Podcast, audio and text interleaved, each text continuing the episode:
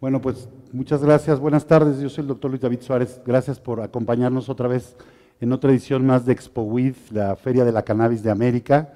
Creo que ya es como la quinta o sexta vez que participamos en esta ExpoWID. Nos encanta venir a dar pláticas aquí.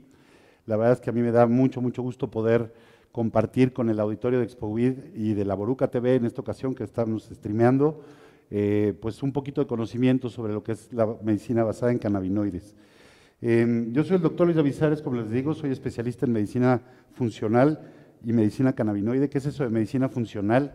Pues es cuando yo soy alópata, yo estudié en LUNAM, pero después a mi práctica le fui integrando otras cosas que se consideran o se consideraban dentro de las medicinas alternativas o complementarias. Estudié acupuntura, luego estudié sonoterapia.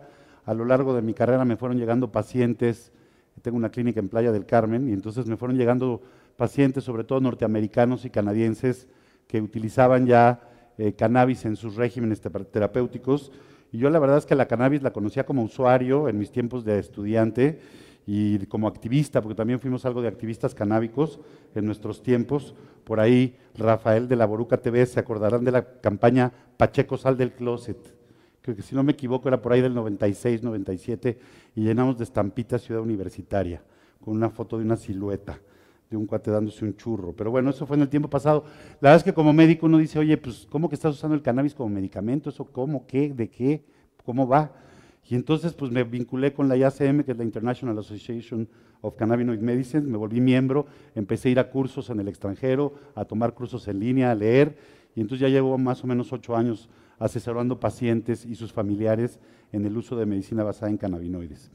Em, como conflictos de interés, bueno, soy presidente de la Asociación Mexicana de Medicina Cannabinoides y a veces la asociación cuando le alcanza nos paga viáticos y cosas así.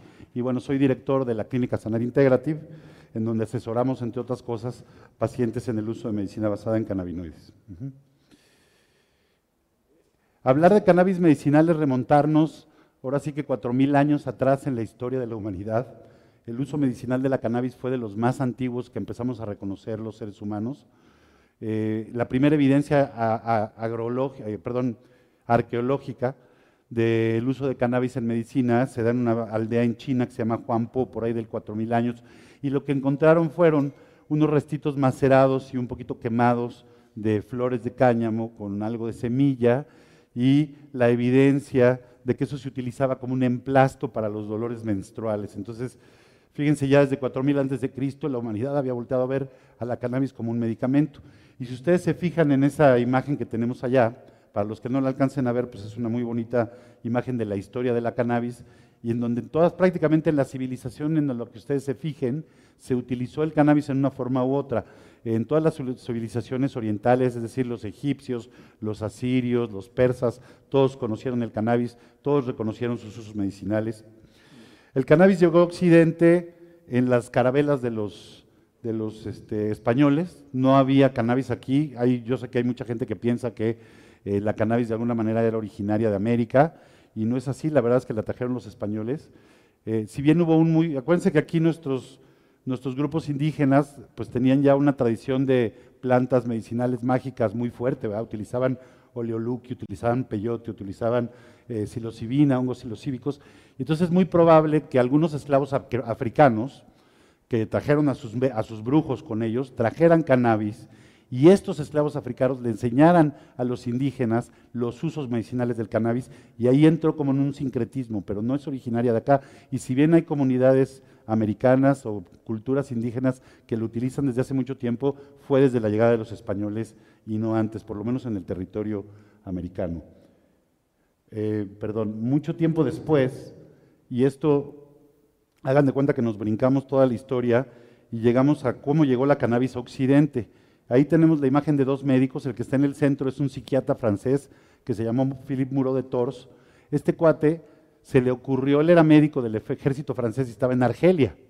Y pues en Argelia los árabes utilizan cannabis en forma de hashish para muchas cosas, no solo para medicamentos, sino también como estupefaciente o como intoxicante.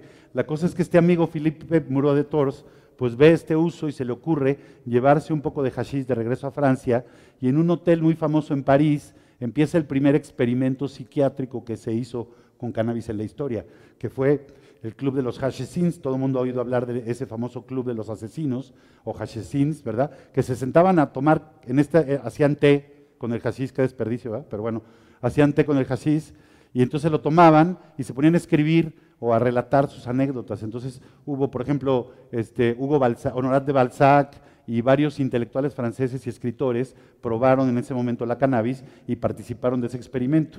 Y el otro médico que está del lado derecho es el doctor William O'Shaughnessy. Ese doctor estaba destacamentado en la India, era parte del ejército inglés, en Calcuta específicamente, y también vio el uso del charaz y de otras aplicaciones de la cannabis y vio que las usaban como medicamento y dijo, bueno, vamos a llevarnos un poco a Inglaterra y vamos a empezar a experimentar. Él fue realmente el primer médico occidental que empezó a darle a sus pacientes con objetivo terapéutico una preparación de cannabinoides a ver qué le pasaba. ¿no? Entonces, gracias a estos dos médicos en Occidente empezamos a conocer la cannabis se desató pues muchísimo interés por una planta eh, que tenía efectos terapéuticos bien interesantes y los médicos que siempre hemos sido un poco curiosos en cuanto a por qué una planta o por qué un determinado producto produce el efecto que hace, decíamos, bueno, ¿cómo es que la cannabis nos intoxica? ¿Cómo produce este efecto? Y entonces empezó una carrera por encontrar cuál era el principio activo de la cannabis, una carrera que duró mucho tiempo, como vamos a ver ahorita.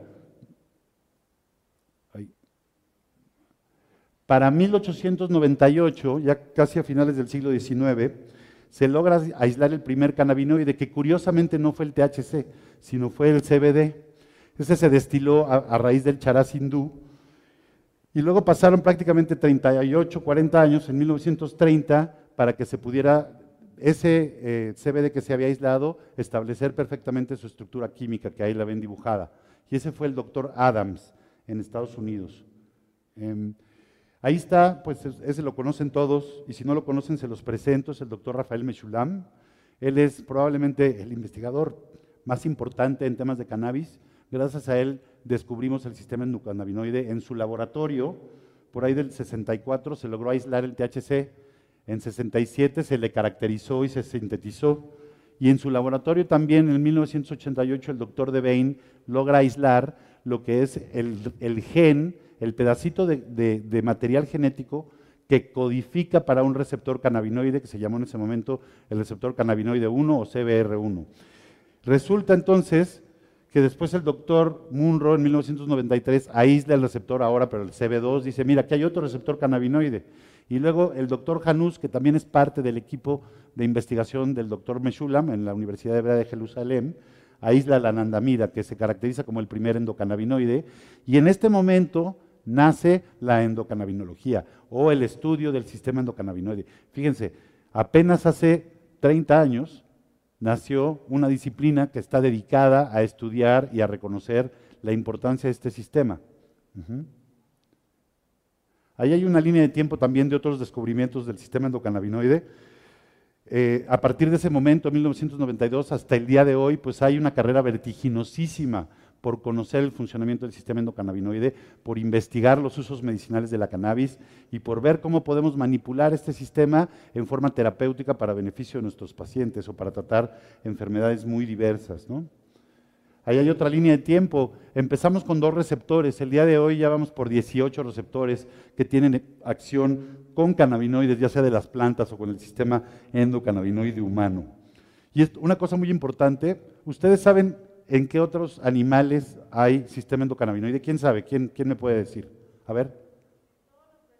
Eso, excelente. Entonces, fíjense qué interesante, es un sistema que apenas conocemos hace 30 años, pero que evolutivamente viene desde las plantas, desde el ácido araquidónico, que es una molécula que también tenemos los seres humanos, y a partir de ahí hacemos, por ejemplo, prostaglandinas e interleucinas para protegernos de la inflamación. Bueno, resulta que una planta por ahí hace mucho tiempo hizo ácido araquidónico y de ahí salieron los cannabinoides. Y luego los vertebrados empezamos a expresar receptores para esos cannabinoides, que no solo están en las plantas, sino también los producimos nosotros. Todos los vertebrados, todo animalito que tenga huesos, tiene un sistema endocannabinoide. Entonces, fíjense qué importante es y qué vasto está en la naturaleza, está en todas partes prácticamente, y apenas lo estamos conociendo. Tal es así que si llegamos al día de hoy, que estamos en octubre primero del 2021, les podría decir que lo que sabemos del sistema endocannabinoide es un iceberg. Solamente conocemos la puntita que está fuera del agua y todo lo que está debajo todavía nos queda por descubrir. Y de hecho, es pues de las cosas que más están investigando hoy por hoy en el mundo. Ahorita viene una diapositiva de cuántos artículos nada más en el último año se han publicado sobre cannabis e investigación. No solamente el sistema endocannabinoide, sino todo lo que tiene que ver con investigación del cannabis. Realmente, pues es un campo de lo que más interés hoy hay. Y fíjense, pues es muy novedoso. Hace 30 años, a mí, yo que soy médico, estudié en la mejor escuela de medicina del universo, que es la UNAM. Yo soy Puma, ¿verdad? Y ahí, en el alma mater, no nos dieron nada del sistema endocannabinoide ni nos lo mencionaron. ¿Y cómo es posible que hoy por hoy sea un sistema tan importante como vamos a revisar, involucrado en tantas funciones y que apenas lo estemos conociendo? Una de las labores más importantes que tiene la Asociación Mexicana de Medicina Cannabinoide, que tengo el honor de presidir, es ver que esto, este conocimiento se incorpore en la enseñanza desde la escuela secundaria. Es decir, si en la secundaria me enseñaron el sistema respiratorio y el circulatorio, ¿por qué no nos van a enseñar también el sistema endocannabinoide? Ahorita van a ver lo importante que es. Entonces, es bien importante que presionemos también como sociedad, que hagamos más de estos eventos, más pláticas, más charlas, que ustedes cuando platiquen de cannabis con su familia, no les digan nada más, no, mamá, es que me gusta fumarme un churro porque me pongo bien chido y tal. No, platíquenles del sistema endocannabinoide, mira mamá, es que esto funciona así y por eso es un medicamento y por eso se está investigando. Realmente que sacar del estigma, y la mejor manera de sacar el estigma de la planta es demostrar que nosotros también funcionamos con estas bonitas moléculas llamadas cannabinoides. ¿Sale? Bueno, por medicina basada en cannabinoides, y esta es una definición que digamos es la definición oficial. Por medicina basada en cannabinoides entendemos cualquier tratamiento que contenga cannabinoides definidos y cuantificados. Si sus cannabinoides no están definidos y cuantificados, discúlpenme, no es medicina basada en cannabinoides, son las gotitas que bueno, están muy buenas, pero no los podemos llamar un medicamento. Necesitamos ayudar a conocer el contenido de esos extractos para poderlos volver medicamento. ¿sí? Que se derivan de la planta o pueden ser sintéticos, pero que se administran con una intención terapéutica y de manera exógena. Esa es la definición, ¿sale? Énfasis en definidos y cuantificados los cannabinoides. Ahí. Esta es la que les decía hace, hace rato, bueno, hace un par de días que preparaba esta plática. Dije, a ver, ¿y qué pasa si ponemos Cannabis Research en Google Scholar, en Google Académico? Nada más este año se han publicado más de 17.800 artículos en 2021 sobre investigación en cannabis. Y en general, Cannabis Research te da una más de 200 mil artículos publicados. ¿no? Entonces, realmente está volcado el mundo científico y la investigación sobre esta planta. Y hoy por hoy que en México estrenamos reglamento, porque realmente lo estamos estrenando, si bien se emitió y se publicó en el Diario Oficial de la Federación el 13 de enero, todavía no lo estamos realmente ejerciendo, para, está nuevecito, hay que empezarlo a estrenar este reglamento, ¿verdad? Y una de las cosas más importantes que tenemos que hacer cuando estrenemos el reglamento es investigar. Por eso es que hay tanto interés y en todos los países del mundo, universidades, etcétera, mucha gente trabajando sobre descubrir más efectos y más eh, aplicaciones de la cannabis y del sistema endocannabinoide.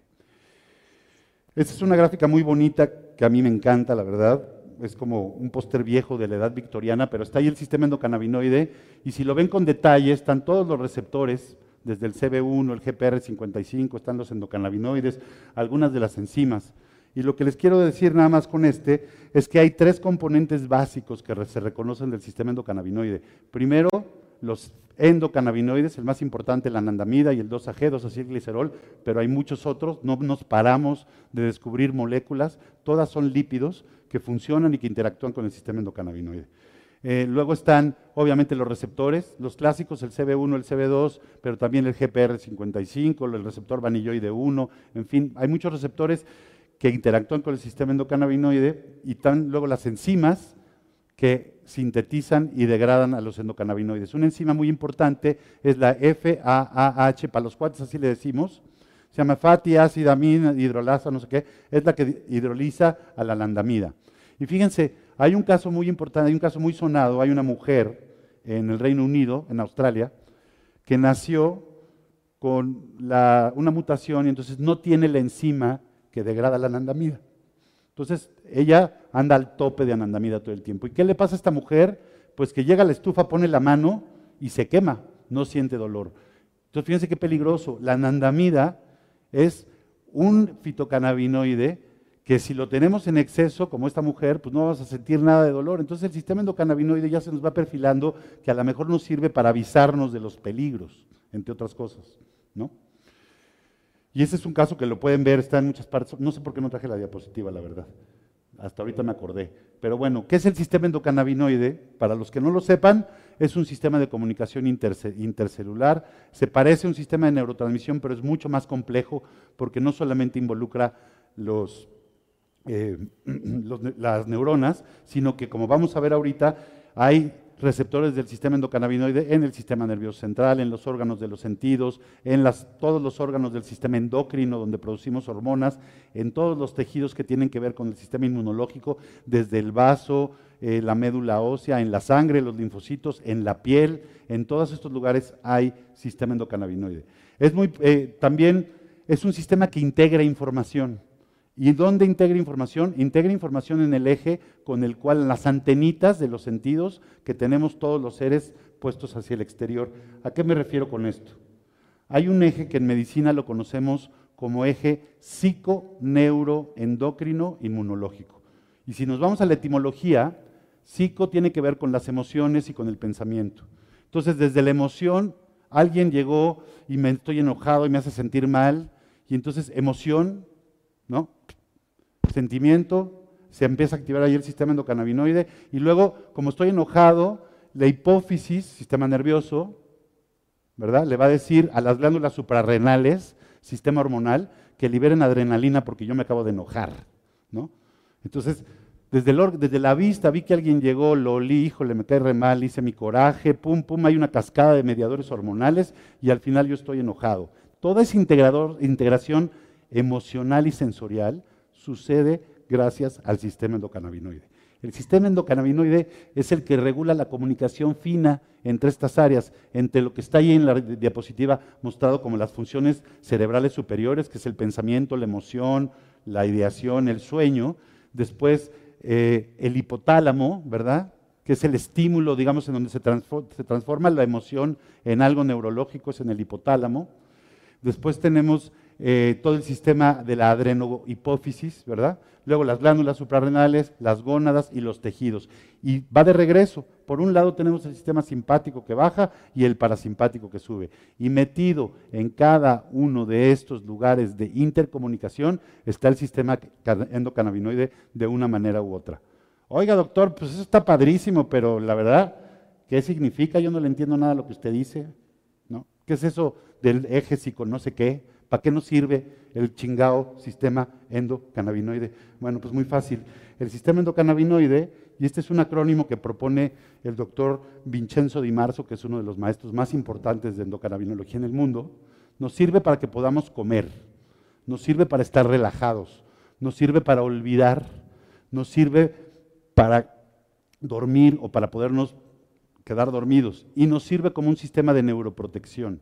Para eso nada más sirve el sistema endocannabinoide. Entonces, gracias al sistema endocannabinoide que podemos comer, que podemos dormir, que nos podemos relajar, que podemos olvidar. ¿Qué, es lo que queremos olvidar? Queremos olvidar experiencias traumáticas. Por ejemplo, si yo me pegué y me golpeé y me trae todo un trauma, mejor lo olvido. Y para eso nos sirve el sistema endocannabinoide también. Esta es otra gráfica que también es clásica de la distribución de los receptores del sistema endocannabinoide. Y fíjense que es bien chistoso porque el receptor CB1 que es el receptor más abundante de proteína G en el sistema nervioso central, es en donde se pega el THC y es el receptor responsable del efecto psicotrópico. ¿Sale? El efecto que todos los usuarios de uso adulto del cannabis buscamos cuando queremos usar cannabis en el contexto de uso adulto se debe a la activación de ese receptor que está en todo el sistema nervioso central, pero además está en todas las glándulas de las hormonas, está en la hipófisis, está en la tiroides, en las suprarrenales, en los testículos, en los ovarios, en todas las glándulas del sistema endocrino, está además en los huesos, en el hígado, en el corazón, en los pulmones. Luego tenemos el receptor CB2. Como les dije, ese receptor CB2 está en todos los órganos eh, del sistema inmunológico, en el vaso, en la médula ósea, en la sangre, en la glía, en, el sistema nervioso central también tenemos un sistema inmunológico que se llaman células de la glía, astrocitos, microcitos, macrófagos. Todos esos también tienen sistema endocannabinoide. Luego tenemos los receptores no CB1 ni CB2, como el GPR55, el vanilloide, el GPR118 y muchos otros receptores. Esos receptores por lo general están en la parte interna de las arterias y pueden estar en muchos lugares. Ah, se me olvidó, también hay un receptor que se llama PPAR gamma o PPAR, una familia de, receptores, que esos, fíjense, son bien interesantes, son parte del sistema endocannabinoide, pero no están en el, afuera de la célula, están en el núcleo y lo que condicionan cuando se activan es transcripción o supresión de la transcripción genética. Entonces nuestro sistema endocannabinoide también puede decir qué tipo de genes se van a expresar o no se van a expresar en un determinado momento. Así de profundo es el trabajo que hace el sistema endocannabinoide por nosotros. Y luego vamos a ver la otra parte de, de la ecuación. Una parte es lo que tenemos nosotros dentro, este sistema maravilloso que hace que pueda trabajar la planta o los cannabinoides, ¿verdad? Que lo vimos en forma muy general, ahorita nada más les di así una visión abuelo de pájaro, ¿verdad? Y en la planta de cannabis, por el otro lado, pues tenemos alrededor de 500 compuestos. Eh, cannabinoides, creo que ya vamos por ahí de 180 fitocannabinoides, los demás son terpenos, flavonoides y otro tipo de compuestos. Y dentro de los Cannabinoides, digamos que hay un grupo que son los que tienen el efecto psicotrópico. Todos son psicoactivos, ojo, y aquí la diferencia, esta es una cosa que todo mundo se confunde. Psicoactivo es hasta el café. Psicoactivo es todo aquel producto, medicamento que tenga un efecto sobre el sistema nervioso central. El CBD es psicoactivo porque si no nos quitaría la ansiedad ni nos ayudaría con la epilepsia. Está actuando sobre el sistema nervioso central, pero no es psicotrópico. El THC, la psilocibina de los hongos, el LSD que se tomaron ayer, todo eso sí es psicotrópico, cambia eh, eh, eh, el sistema nervioso central, ¿verdad? Los psicoactivos solo lo activa, tienen una interacción, lo psicotrópico lo cambia. Entonces, hay cannabinoides no psicotrópicos, como el CBD, el CBG y muchos otros, y hay cannabinoides psicotrópicos como el THC y muchos de los demás. Los cannabinoides más estudiados, evidentemente, pues la estrella de la película es el THC, que es el psicotrópico, ¿verdad? Ya quedamos y ahí está mal esa diapositiva, eh, interactúa con diferentes receptores y sabemos que es importante para causar analgesia, para el control del dolor, para controlar los espasmos, ¿sí? el movimiento espasmódico, para reducir las náuseas y los vómitos inducidos por la quimioterapia, para estimular el apetito. Esos son algunos de los efectos terapéuticos más reconocidos del THC. De hecho, los primeros productos que hubo en el mercado como medicamentos eran análogos sintéticos del THC, como la nabilona eh, o el dronabinol, que se utilizan justamente su indicación era para pacientes que están en quimioterapia y tenían náusea y vómito. Esa fue la primera indicación que hubo para un producto, digamos, farmacéutico elaborado eh, con base de cannabis, ¿no? Pero era sintético y la verdad es una porquería. No es que lo diga yo, pero lo dicen los pacientes. Bueno. Y luego está el CBD. El CBD es bien chistoso porque no se le pega como el THC al receptor CB1, al contrario, lo inhibe. Se le pega en otro lugar a ese receptor CB1, cambia su forma y hace que el THC ya no se le pueda pegar a ese receptor. Fíjense que sabe a la naturaleza, nos puso en la planta el yin y el yang.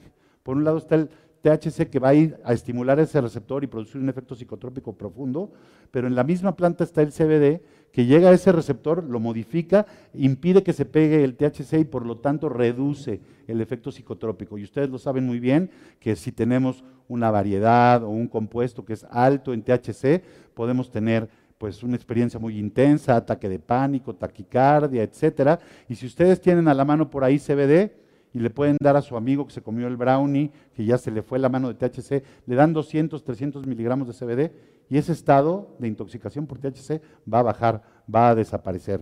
Es el modulador alostérico del efecto psicotrópico del CB1. ¿Sale? Y también tiene actividad sobre muchos otros receptores. Decimos en, medicina el CBD o en endocannabinología, el CBD es una molécula muy promiscua, se pega con todo el mundo, con el receptor de serotonina, con el receptor GPR55, con todos va a ser fiesta, con todos. Por eso es tan interesante y tan vasta la cantidad de efectos terapéuticos que se le están atribuyendo al CBD. Y ahorita vamos a ver, hay una serie de indicaciones que los médicos aceptamos muy a rajatabla, como que esto ya está bien demostrado, y hay una serie de otras evidencias que también son muy válidas, les llamamos evidencia del mundo real, real world evidence. Todos esos testimoniales de gente que ustedes conocen, que tomó THC o cannabis para curarse de lo que ustedes me digan, también es evidencia muy valiosa. no la descartamos. Pero en el mundo de la medicina, a mis colegas les gusta decir que solamente lo que tiene un cierto grado de evidencia estadística, digamos, y de medicina basada en la evidencia, que hicimos muchísimos casos, tiene cierto peso. Hay una serie de revisiones sistemáticas, esas son las tres más avanzadas en medicina basada en cannabinoides. Unas se hicieron por encargo, por ejemplo, la que está eh, hasta la derecha la hizo por encargo el Colegio de Médicos de Canadá antes de que pasaran ellos a regular la cannabis tanto de uso médico como de uso adulto. Y entonces en estas revisiones encontramos que después de revisar y revisar la literatura médica y todo lo que se ha publicado y los artículos y tal y tal, encontramos que hay algunas patologías con mayor nivel de evidencia que otras para el tratamiento. Y entonces hay un grupo de patologías que ya decimos son la evidencia de la efectividad y de, la seguridad de la cannabis para tratar estas enfermedades es incontrovertible. Nadie nos puede discutir que la cannabis es útil para tratar el dolor y sobre todo el dolor crónico y el dolor de difícil control. Aquel dolor en donde casi cualquier otro medicamento falla, la cannabis puede tener una muy buena resolución y eso ya tiene un nivel de evidencia máximo en la medicina, nadie lo puede discutir. Lo mismo pasa con las náuseas y vómitos inducidos con quimioterapia. Lo mismo pasa con la epilepsia de difícil control, con los síndromes de Lennox-Gastaut, síndrome de West y otros. Está perfectamente demostrado que la cannabis es útil, es segura y mejor que lo que se ofrece. También para la espasticidad, sobre todo en pacientes con esclerosis múltiple, que ahí hay un medicamento muy famoso que se llama Sativex, que está ya aprobado en varios países, es un uno a uno, es la mezcla de dos isolates, un isolate de THC y un isolate de CBD, que entrega por cada disparo del aerosol 2.5 miligramos de CBD y 2.5 miligramos de THC. Y esa es su indicación para la que se aprobó y salió al mercado, es para la espasticidad por esclerosis múltiple. Sin embargo, se utiliza para el dolor y para muchas otras cosas, ¿no? Pero digamos que la indicación con la que se aprobó en la FDA es esa. Y después tenemos otros padecimientos en los cuales digamos que tenemos muy buena evidencia, pero todavía no es la evidencia de máximo grado como nos gusta. Y en eso está, por ejemplo, el insomnio. El insomnio es extraordinariamente bien tratado por cannabinoides. Y sobre todo el insomnio que está asociado a otras patologías como fibromialgia o como precisamente dolor crónico, etc. Entonces, ahí la cannabis funciona muy bien. También en el glaucoma se ha visto que hay un gran efecto de los cannabinoides, y aquí no es el CBD, es el THC, el que tiene el efecto sobre el glaucoma. El problema es que hay que administrarlo intraocularmente. O sea, si se lo toman o si se lo fuman, no llega a donde tiene que llegar, que es al humor vítreo y a la retina. Entonces, hay varios laboratorios, yo conozco un laboratorio en Israel que ya está a punto de sacar unas gotitas para que se pueda instilar directamente el THC en pacientes con glaucoma, ¿no? Entonces, gracias a que va avanzando la tecnología, vamos avanzando también en formas farmacéuticas para poder poner los cannabinoides donde más van a poderse absorber. Bueno, también hay muchas otras, este es ya como un listado más grande, también tenemos mucha evidencia, pero es de menor grado. Aquí son a lo mejor casos clínicos, series de casos clínicos, ensayos controlados muy pequeños, y hay padecimientos como la demencia de cualquier tipo, no solo el Alzheimer, sino la demencia senil en general, eh, la enfermedad de Parkinson, este, los síntomas de esquizofrenia, tanto positivos como negativos, responden muy bien a CBD. Ojo, el THC está contraindicado. Ahí. Em, el aumento del apetito y la pérdida de peso en pacientes con VIH-Sida es también otra indicación muy importante de los cannabinoides. Mm, el síndrome de la Tourette. ¿Quién ha visto pacientes de o quién sabe qué es el síndrome de la Tourette? ¿Alguien sabe? ¿No? Es una enfermedad, es como un tic. Es un tic, de hecho, les da un tic muy fuerte y son tics que además tienen que voltear, hacen casi como un espasmo y dicen groserías. Es típico, es que dicen, ¡ay, chingada madre! ¿no? Entonces, si no han visto una película en Netflix, veanla, se llama TikTok, por si no la han visto, Tok Tok, ¿no? Tok Tok, ya todos la vieron, o sea que ya saben. Pero realmente es muy buena y ahí sale un paciente que tiene el síndrome de, Gilles de la Tourette. Y fíjense que ahí sí el efecto del THC es maravilloso. A mí me ha tocado ver a un paciente de Gilles de la Tourette que está en consulta y empieza a hacer eh, el, tic convulsivo este, o el tic, y le dan en ese momento un vaporizador, lo conectan a un vulcano y le meten la cannabis. Y ustedes pueden ver como en 30 segundos se tranquiliza. Cuando normalmente esos pacientes pasan rato, que no pueden, no pueden tranquilizarse. Y es una enfermedad pues muy aparatosa, porque quien anda por ahí insultando y volteando así, pues todo el mundo lo voltea a ver, ¿no? Entonces, eh, realmente es, de las enfermedades que responde muy bien a la cannabis. Ahí.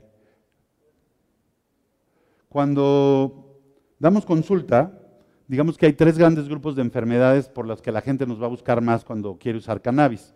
Y se resumen en esas tres. Dolor, insomnio, ansiedad o trastornos del estado de ánimo, ansiedad o depresión. Entonces, los pacientes llegan nunca con una cosa nomás, siempre llegan con mezclas de, pues yo tengo insomnio, pero además me duele y es que no duermo bien porque me duele la espalda y si me acuesto de este lado el hombro, no sé qué, y además, ¿no? Eh, ando muy deprimido porque no puedo hacer ejercicio. Entonces, nunca estamos nada más con un síntoma, sino que es todo. Y entonces resulta que la planta, la cannabis, puede darle alivio a varios de estos síntomas a la vez. ¿Para qué el paciente va a tener que tomar tres cosas diferentes si tenemos con una sola planta o con un solo medicamento la posibilidad de tratar todo su cuadro clínico, ¿no? Entonces eso es bien interesante, pero digamos que los motivos de consulta más frecuentes, pues son esos. Sí, adelante, vamos, vamos a tener espacio para preguntas después, pero adelante, por favor.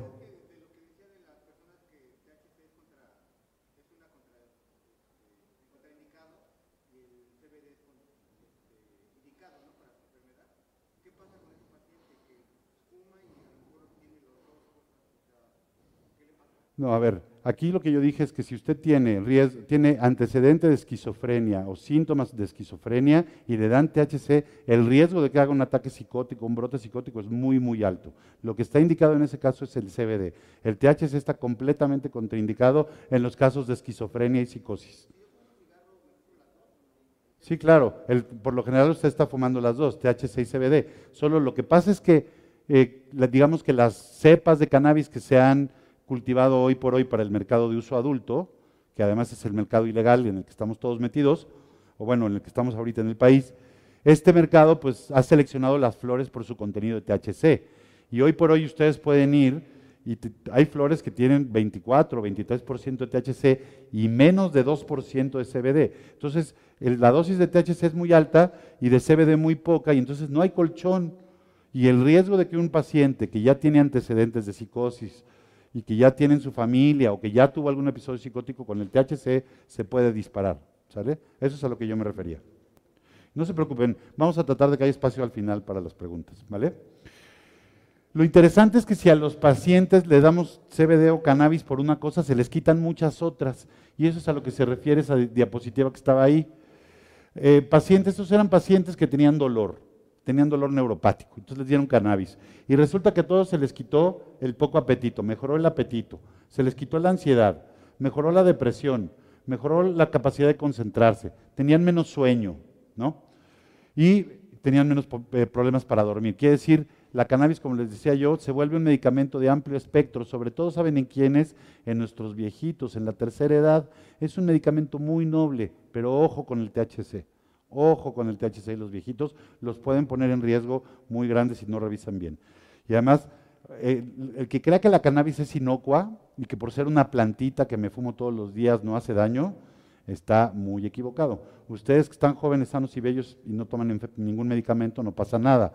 Pero un viejito que está tomando cinco o seis medicamentos porque tiene diabetes, tiene insuficiencia renal, le dieron algo para la circulación y algo para el insomnio, cuidado con las interacciones medicamentosas. El THC y el CBD se metabolizan en, en, el hígado, en un lugar que se llama citocromos, P450 y muchos otros, y ahí se metabolizan muchos otros medicamentos, y la posibilidad de que haya interacciones medicamentosas es muy grande. Cuando no pasa nada, y la gran mayoría de las veces no pasa nada, todo muy bien, pero el día que pasa algo, ustedes pueden meterse en un problema inclusive por recomendarle a la mamá de su amigo, en buena onda, tomes estas cinco gotitas de CBD en la noche.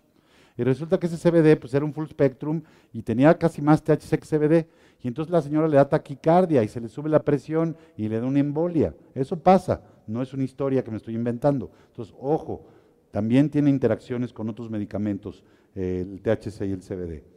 Sin embargo, si yo veo cuál es la droga más tóxica de todas, pues la cannabis es la menos tóxica de todas. El punto de corte para nosotros siempre es lo que es más tóxico que el alcohol y lo que es menos tóxico que el alcohol.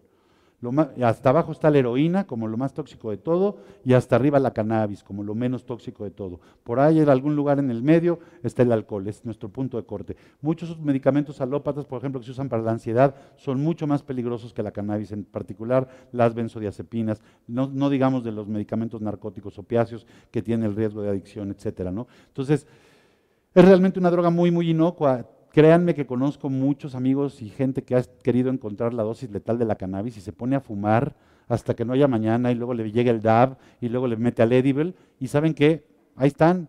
No hemos encontrado todavía esa dosis letal de la cannabis. Con esto no queremos decir que no exista, simple y sencillamente que es un medicamento que tiene muchísima seguridad, es, lo podemos usar en forma muy, muy segura. Muchos médicos, muchos colegas míos dicen, no, yo cómo le voy a dar cannabis, lo voy a drogar, doctor, ¿cómo lo voy a drogar? Pero si lo drogas con Valium, lo drogas con clonazepam, lo drogamos con fentanil, lo drogamos con hidroxicloroquina, con un montón de otras cosas que son mucho más severas, y la cannabis se nos hace muy terrible por los efectos psicotrópicos, por lo general. Y ese es parte del estigma, ¿no? De lo que estamos enfrentándonos. Eh, no puedo con este sistema. Ahí está. Bueno, la cannabis no es recomendable para quién. Edad de consumo. Si quieren hablamos un poquito de esto porque creo que también es muy importante. A mí siempre me regañan y luego muchos este, activistas canábicos dicen, no, doctor, nos echaste tierra. ¿Cómo quieres que la edad de consumo de cannabis se suba a 21, 23 años? Le digo, pues sí, la cannabis es importantísima en el desarrollo del sistema nervioso.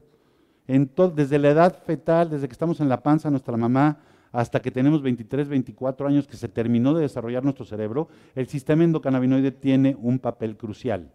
Y, ojo, los agonistas del receptor CBR1, en este caso el THC, producen efectos de muy deleterios sobre el neurodesarrollo. Bloquean la diferenciación de muchas neuronas en muchos pasos.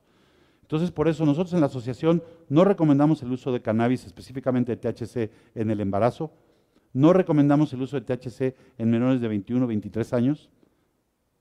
Y ojalá que realmente ahora que vamos a tener más apertura, esto se nos quede. A los chavos, ¿quieres probar? Prueba, pero no uses.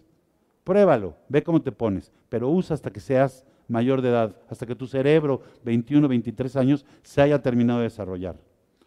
Si les damos información a los chavos, ellos van a tomar una decisión correcta. Si los espantamos y nos vamos a creer que no, el tabú, no, no sé qué. No, mira, el sistema endocannabinoide, ¿sí? Es importante para que tus neuronas se desarrollen. Si tú empiezas a tomar THC de fuera, vamos a parar ese desarrollo. Yo les aseguro que ningún chavo quiere ser menso, ¿verdad? Quieren ellos desarrollarse bien. Entonces, si les damos la información correcta, ellos van a decir, pues sí, mira, ¿para qué me, me apresuro a probar ahorita a los 16 o a los 14? Porque ya hay chavos de 14 que están fumando, ¿no? Mejor me espero a los 23, que mi cerebro está listo, y no, tenemos mayor problema, ¿no? Así me pasó a mí, yo tuve una mala experiencia con el cannabis a los 16 años. Fui con un primo a un concierto y íbamos en el coche, fumamos todos los que íbamos ahí, ellos eran más grandes, obvio, mi primo es como 5 años más grande que yo. Y cuando llegamos al concierto había portazo y ahí estaba la policía. Entonces imagínense su primera experiencia, te bajas con una taquicardia así, ¿no? Todo se te está viniendo abajo. Y yo en ese momento después me volvieron a preguntar, ¿sabes qué? No quiero volver a saber de esa madre, está horrible. O sea, me la pasé mal lo que le sigue, me dio taquicardia, creo que dos días no pude dormir de los nervios, o sea, realmente fue una mala experiencia, ¿no? 16 años, qué suerte tuve, la verdad. Yo ni sabía en ese momento, pero en ese momento dije, bueno, mira, no quiero volver a saber de esta planta. Ya cuando llegué a la universidad fue otra cosa, ¿verdad? Pero bueno. Eh, lo importante, creo que eso es bien importante que le insistamos a los chavos, ojo con consumir cannabis antes de que su sistema eh, esté completamente desarrollado. También, como ya lo decíamos, si hay historia familiar eh, de psicosis o de esquizofrenia, es una contraindicación para el uso de THC. Tener trastorno por consumo de otras sustancias, de cannabis o incluso tabaquismo, ojo con el consumo de THC, porque se van a hacer más, se van a enganchar más al efecto del humo, etcétera. Cuando hay enfermedades cardiovasculares y no están bien compensadas, que pueden ser desde arritmia, presión arterial alta, soplos, insuficiencia cardíaca, ojo con el uso específicamente de THC. También el CBD tiene efectos, todos los cannabinoides hay que tener cuidado en enfermedades em, eh, cardiovasculares. Las embarazadas también, en fin, esas son contraindicaciones para el uso de cannabis. Ahora, efectos adversos, ¿cuáles son los efectos adversos más comunes? Y esto, pues muchos usuarios de uso adulto lo hemos experimentado, pero va somnolencia, fatiga, mareos, boca seca, si fumamos, pues tos, flema, bronquitis, ansiedad. El THC es, a mucha gente le provoca ansiedad. A lo mejor ustedes no, porque llevan años fumando y ya se acostumbraron, pero denle a una, a su mamá o a alguien que nunca haya probado, les da ansiedad. Náusea, y altera los efectos cognitivos. La mayoría de los efectos adversos del THC, digo de la cannabis, perdón, están relacionados con el THC. El CBD tiene muy poquititos y otros cannabinoides que ni conocemos tienen menos, pero casi todos están relacionados con el THC. Y hoy por hoy que estamos empezando en un paradigma más regulado, que ya hay declaratoria general de inconstitucionalidad y que todo el mundo puede tener una plantita en su casa, bueno, si la COFEPRIS les da permiso algún día, ya veremos, este, pues va a empezar a fumar más gente, ¿verdad? Y es bien importante que hagamos farmacovigilancia. En la población mexicana no se han hecho estudios todavía de cómo nos afectan los cannabinoides. Y en la población mexicana tenemos muchas variaciones en nuestra genética, justo en esos citocromos que metabolizan el alcohol y las drogas. Ejemplo, a todo mundo le ha pasado, no me digan que no. Ustedes tienen en su familia un tío que llega a la cena de la familia, se toma dos cubas y se pone hasta la chancla, ¿sí o no? Y en la misma familia tenemos un tío que se toma dos patonas de bacardista como si nada, ¿sí o no? ¿A qué se debe eso? A que tenemos diferencias en nuestro metabolismo. Unos metabolizamos más rápido, otros metabolizan más lento. Si yo metabolizo más rápido, pues me tomo otra y otra y otra y no me pega. Si yo metabolizo más lento, me tomo una y en lo que estoy empezando la segunda ya estoy hasta arriba de la primera y así sucesivamente. Eso se aplica no solo para el alcohol, se aplica también para el cannabis, para los cannabinoides, para los medicamentos de farmacia, para absolutamente todo. Y por eso es muy importante que hagamos estudios de farmacovigilancia en población mexicana, porque todo lo que se ha hecho con cannabis hasta ahora está en poblaciones no mexicanas y tenemos que adaptarlo a nuestra genética también. Ahora, estos son los efectos secundarios agudos y esta la ponemos, esta me la robé de otra presentación que es la presentación de uso medicinal. Y si ustedes ven, los efectos inmediatos que se consideran como adversos son todos los que el, usuario, digamos, de uso adulto está buscando. el cambio en la percepción del tiempo, el cambio en la luz, o sea, todos estos cambios cognitivos, ¿verdad? Son el efecto, digamos, agudo de la intoxicación del cannabis. En medicina eso se considera como un efecto adverso. Los pacientes no quieren intoxicarse, quieren que se les quite el dolor o que se les mejore X o Y, pero no quieren estar pachecos, ¿verdad? Entonces, bueno, esos, en, en medicina esos efectos de intoxicación aguda los consideramos efectos adversos. Y una cosa muy importante, ustedes leen y todavía la fecha, nos dicen, la cannabis produce una psicosis y una intoxicación y el usuario no podía manejar. Pues sí, es el efecto intoxicante agudo.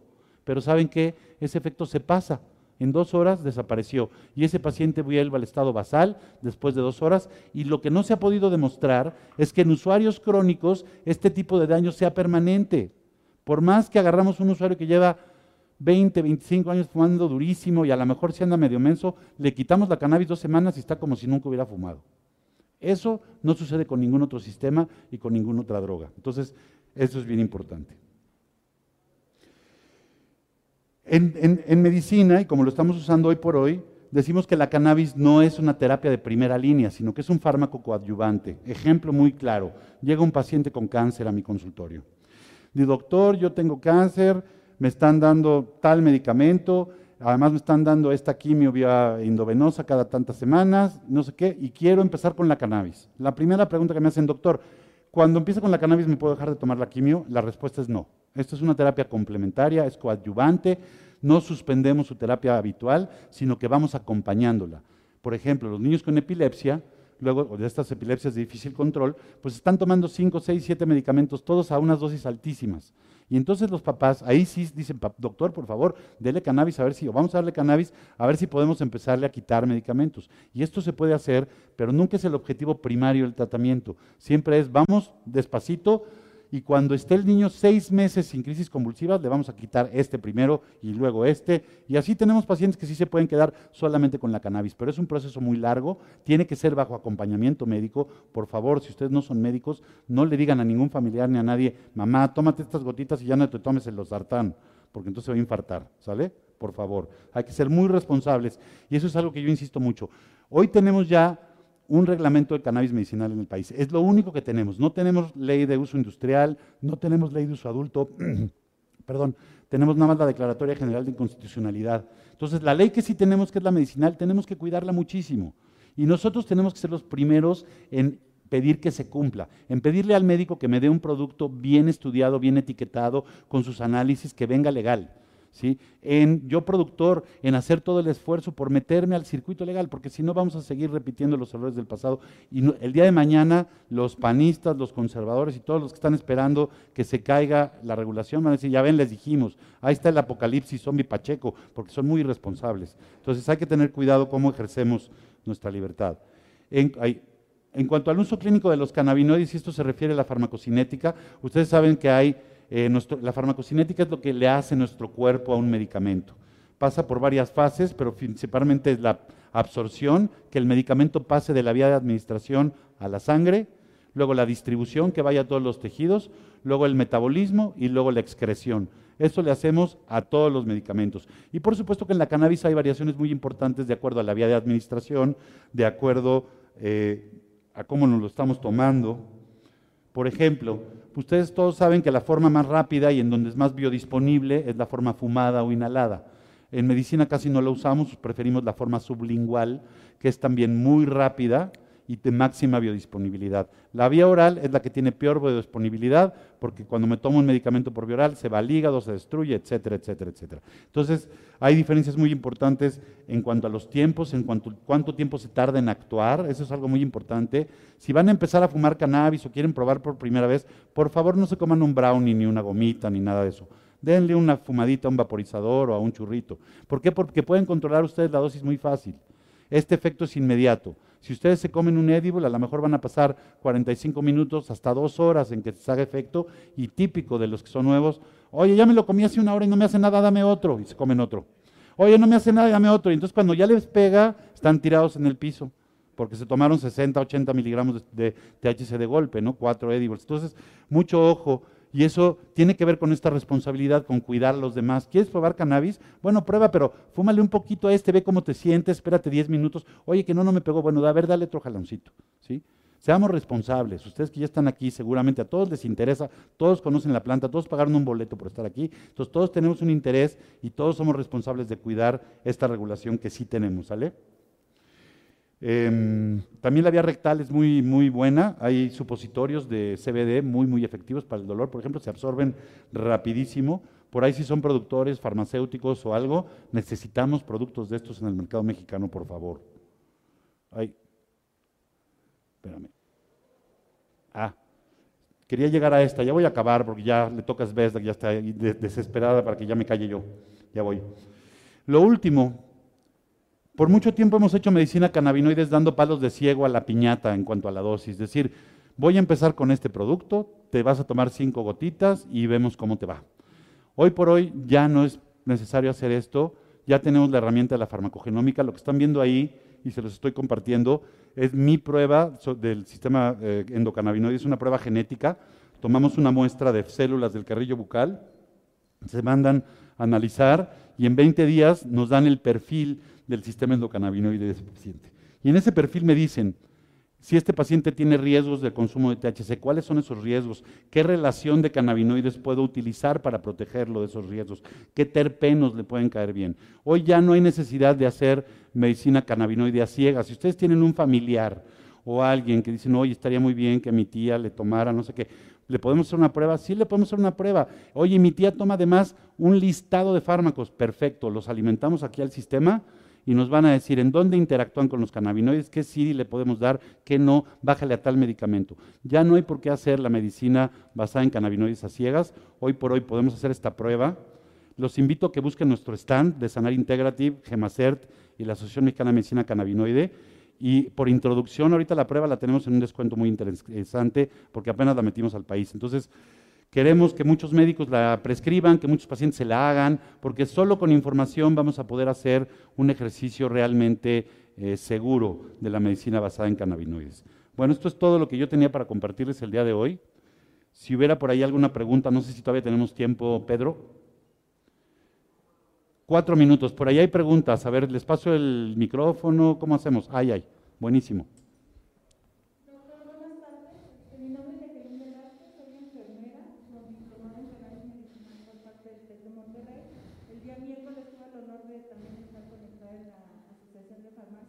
Sí, en Anafarmex.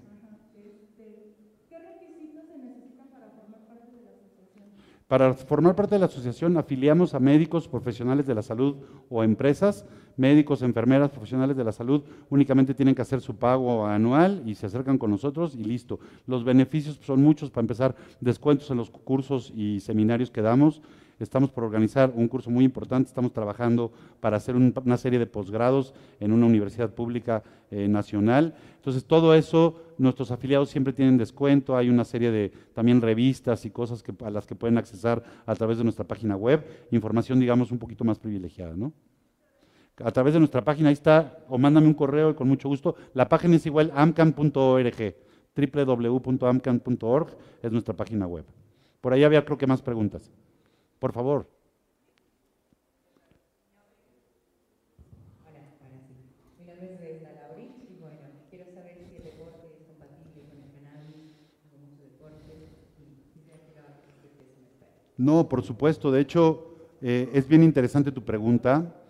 De hecho, se ha demostrado, por ejemplo, que consumir algo de THC antes del ejercicio mejora la oxigenación de los músculos durante el ejercicio y hay un mejor efecto anabólico después. Esto recuerden que en Estados Unidos, por ejemplo en California, en Oregon, en estos lugares hay una cultura del fitness muy importante en Colorado y hay mucha gente haciendo deporte y tomando cannabis y se ha visto que los cannabinoides pueden ser muy beneficiosos. De hecho, hay ya el Comité Olímpico Internacional y el Comité de Dopaje ya están sacando a los cannabinoides. Realmente no nos van a dar ningún rendimiento eh, o ninguna ventaja sobre el rendimiento, pero sí nos van a ayudar mucho en la recuperación. Son extraordinarios para ayudarnos con el estrés oxidativo después de hacer ejercicio, también para la inflamación que nos generan los músculos. De hecho, hay una serie de productos tópicos con cannabinoides que son muy recomendables como masaje después del ejercicio, porque van a además a tratar, como les digo, ese estrés oxidativo, la generación de oxidación en los músculos y van a ayudar a que se oxigenen. Entonces, son muy, muy buena alternativa. No hay contraindicación, al contrario. ¿no?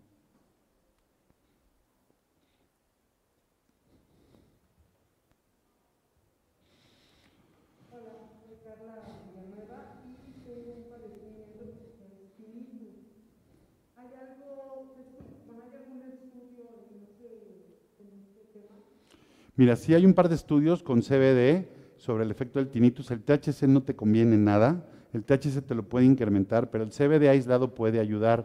Se necesitan dosis altas. El tinnitus, por lo general, es un trastorno neurológico, o sea, hay un problema con el nervio auditivo. Y para cuando queremos eh, que el CBD actúe sobre los nervios, necesitamos dosis altas.